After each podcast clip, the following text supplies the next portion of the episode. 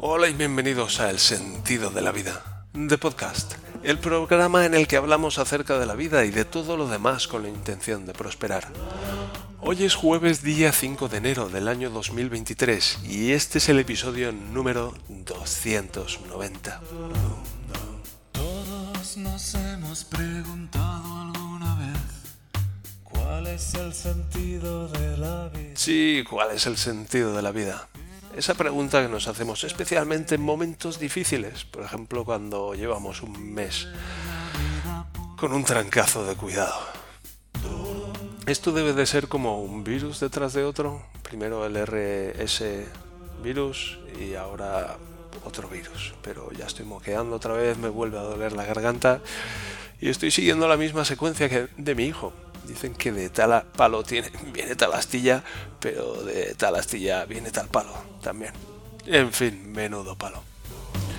Mencionar algunas cosas que estuve haciendo ayer. Porque encontré un par de horas y las dediqué en, que fue lo que hice, instalar un plugin de NBIM. ¿Conocéis NBIM? No sé, he hablado aquí de NBIM. La verdad es que es una virguería, es una evolución de BIM. Y instalé un plugin que se llama Telescope, que permite encontrar ficheros rápidamente en el directorio de trabajo. Simplemente escribiendo tu y va haciendo como un live grep, si entiendes lo que digo, y va seleccionando, va filtrando los, los archivos y luego le, le damos al enter y ¡tac! y ya está, ya tenemos, ya estamos editando el archivo que queríamos. Y también instalé, ¿qué instalé? Ah, sí, descubrí que Mac en sus últimas versiones no utiliza en el terminal bash, sino que utiliza el Z-Shell. Y bueno, pues eso explica por qué mi bash profile no funcionaba. En fin, y encontré una script de configuración para el Z-Shell que hace un montón de cosas molonas en el terminal. Se llama Oh My Z Shell. ¿Sabes? Como Oh My God, pero Oh My Z Shell. Y mm, bueno, pues una de las cosas que tiene muy molonas y más llamativas es que puedes cambiar el tema. Podemos cambiar el tema de, de la terminal. ¿Sabes? Un terminal con temas. Pues estoy descubriendo últimamente que todo tiene temas y plugins.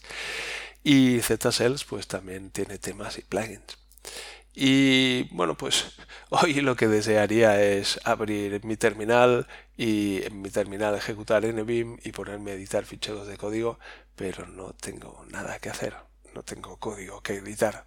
Así que si tienes algún proyecto en el que tengas código que editar y no sepas, no sabes editar código, pues aquí estoy yo. Y bueno, pues al margen de eso vamos a continuar con la entrevista a Sinerbov. Hoy vamos a ir con la cuarta parte de siete, donde pues Siner nos va a continuar hablando de su vida y milagros. En particular, pues no sé, no recuerdo de lo que va a hablar hoy, porque no me he vuelto a, escuchar la entrevista. Así que estoy oyendo los diferentes capítulos que voy subiendo. Y, y sí que, bueno, pues sé de lo que habló en la última entrevista, pero no sé de lo que va a hablar en esta y eso lo hace más emocionante. Así que, sin más prolegómenos, vamos directamente a pasar con la siguiente parte de la entrevista a Sinerbov. Adelante, Sinerbov. 22 años ya. sí. A la esposa le se apuntó a, una, a hacer un máster en la universidad de aquí, UNC, University of North Carolina. Hizo un máster y yo vine y esto era el 2001. Y dije, bueno, la informática está subiendo, me voy a forrar. Llega allí y llega el, el dot-com bust. Sí. El fin de las dot-com, entonces pues, todo el mundo es informático en paro y no había manera de encontrar trabajo. Ostras. Y estuve buscando trabajo y no había manera. Hasta que Estuviste poniendo filetes sobre ensaladas. Pues casi, me quería poner de cocinero en, un bistro y tal.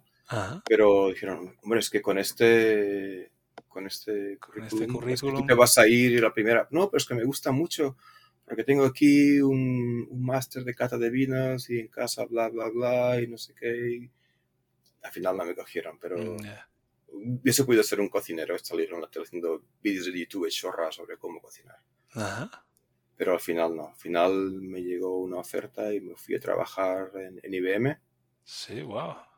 Estuve allí en IBM, en el departamento de IBM. Y al final también tuvieron que recortar gente y me echaron a mí y a los, que habían llegado más tarde. Pero bueno, les ayudé a, cambiar las redes internas de que estaban ellos con Token Ring. ¿Qué es eso, el ah. Token Ring? Sí, el token ring, que es todo en red en círculo y que están pasando un token de ordenador a ordenador para decir, tú tienes la voz. Entonces dices, ¿qué? Ah. ordenador y entonces le pasa al siguiente. Ostras, como en, cuando, círculo. Cuando nos sentamos en círculo y hay un, un, cetro que se va pasando de mano en mano y el que tiene el cetro puede hablar. Algo así. Ostras. Pues algo así. Y lo, pasé, lo pasamos a Ethernet con redes de TCP/IP. Allí estuve con ordenadores uh, iX, que era al principio de IBM utilizando el subsistema Linux en, en iX, el Unix de IBM, que eso me cogieron. Y qué más. Y luego pues llegó la hora de irse, porque hubo recortes. Y luego entré en Red Hat. Sí, eso te quería preguntar. Trabajo en Red, Hat. Sí, entré en Red Hat. Wow, ¿cómo te sentiste cuando entraste en Red Hat? Fantástico, me llamaron, dice, oye, que sí, nos interesa tu currículum. Una entrevista de teléfono, tal. Oye, muy bien, pues, pues te fichamos. Dije, hombre, fantástico. Dijo, ¿y cuándo empiezo? Pues, no sé, esta tarde. Dije, claro que sí. me subí en el coche, me puse, ¿qué me puse? Me puse Def Leppard a toda hostia. y me fui para Red Hat. Ajá.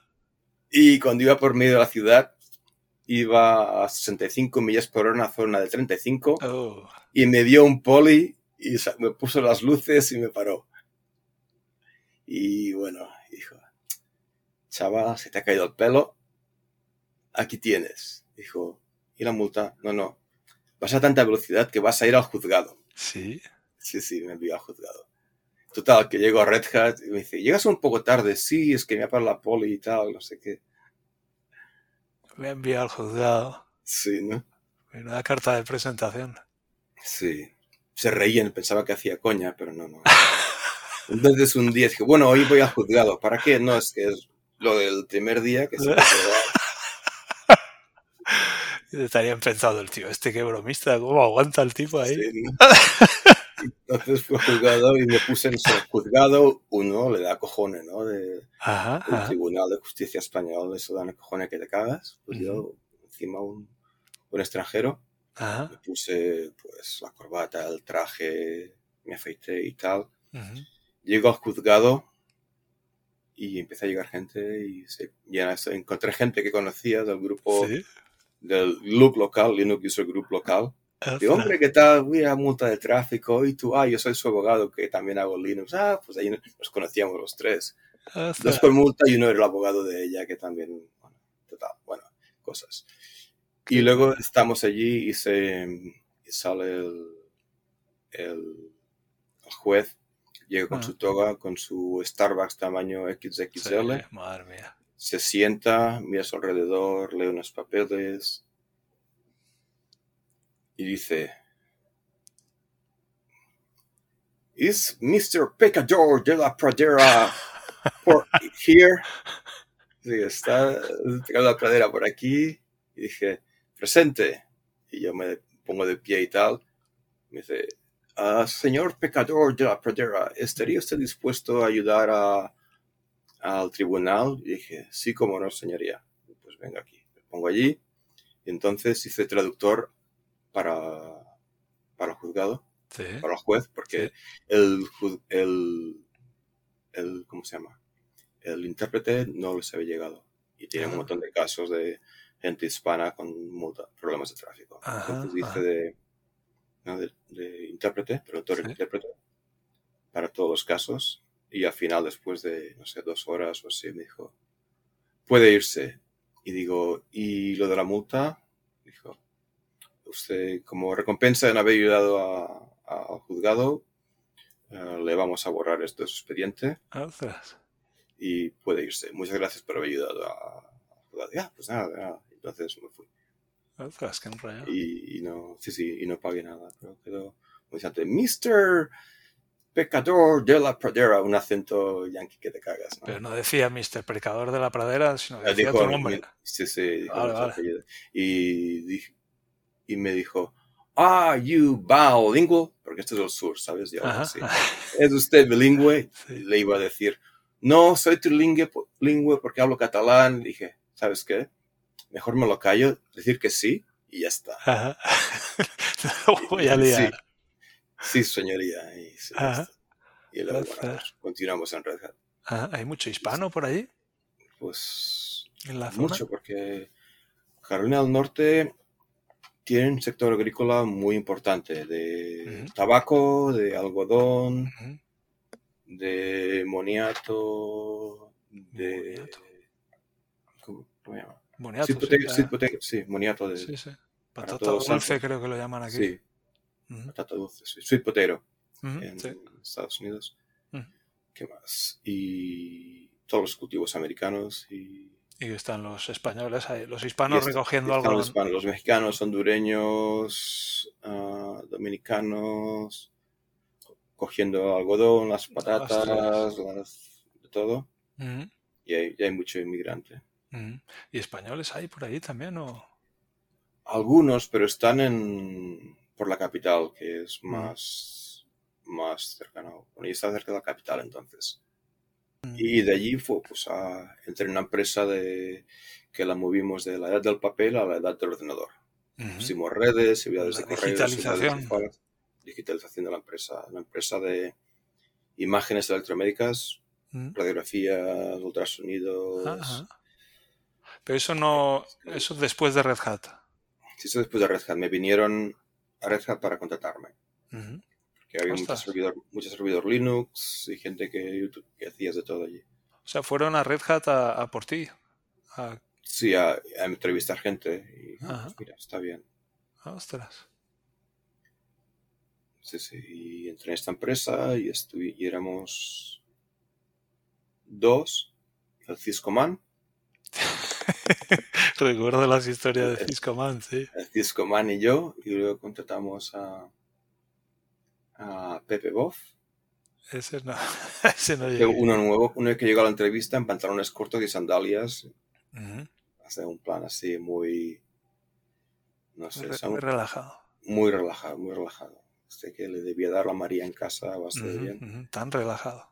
Muy relajado. Muy, muy relajado. Y estuve, estuve allí 10 años. ¿No estás?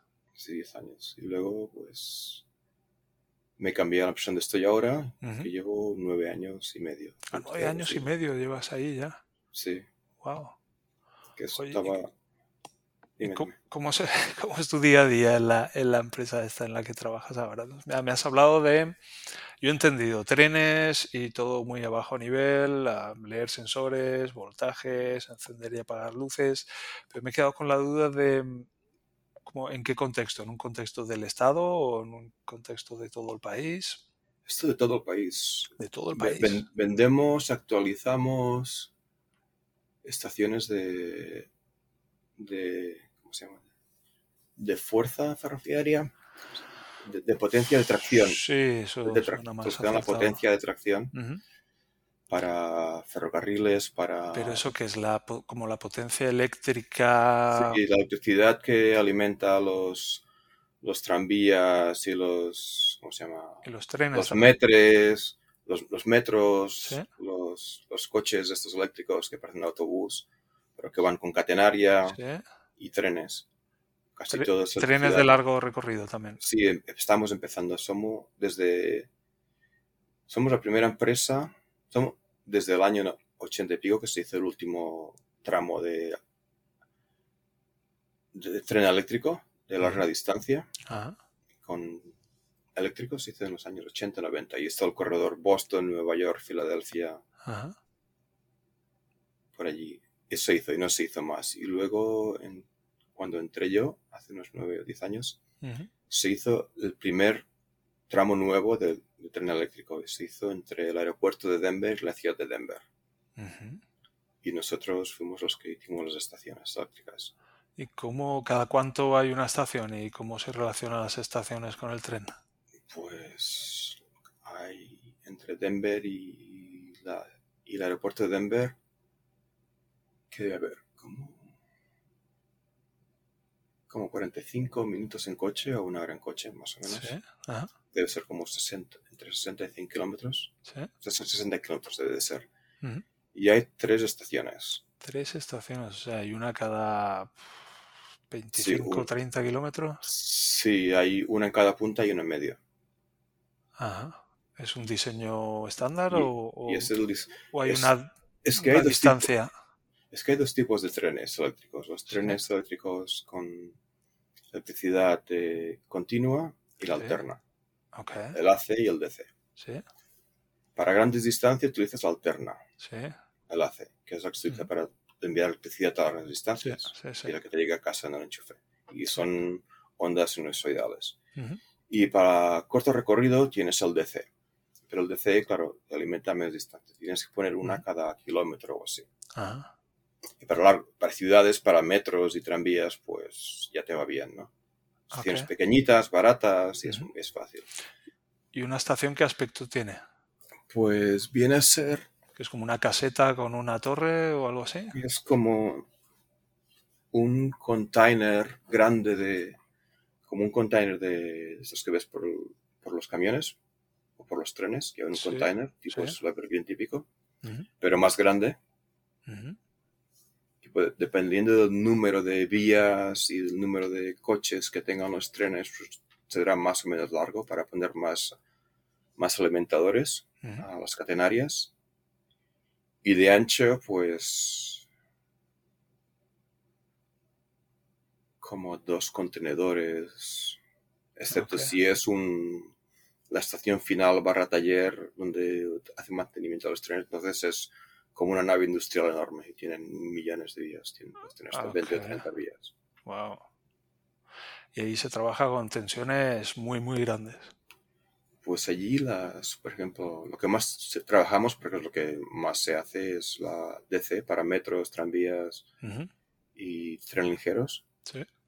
Son, normalmente son sobre unos 750 Pues. voltios ujú, y amperios. Pues no lo sé, pero normalmente son estaciones normales, son de entre 1 y 2,5 megavatios de potencia. Potencia, ok. Ajá. Entre un megavatio, un megavatio y un megavatio y medio. Y tú lo que haces es, en un día a día normal, ¿qué Pues- haces? Mm, Pues explicamos un proyecto. Te llega un hay proyectos y piden la gente que sale al concurso y tú pues haces, ah, pues queremos ganar este proyecto y esta es nuestra proposición, dan Ujú. nuestra propuesta, Ujú. presupuesto, entonces gana uno, digamos que ganamos nosotros Sí.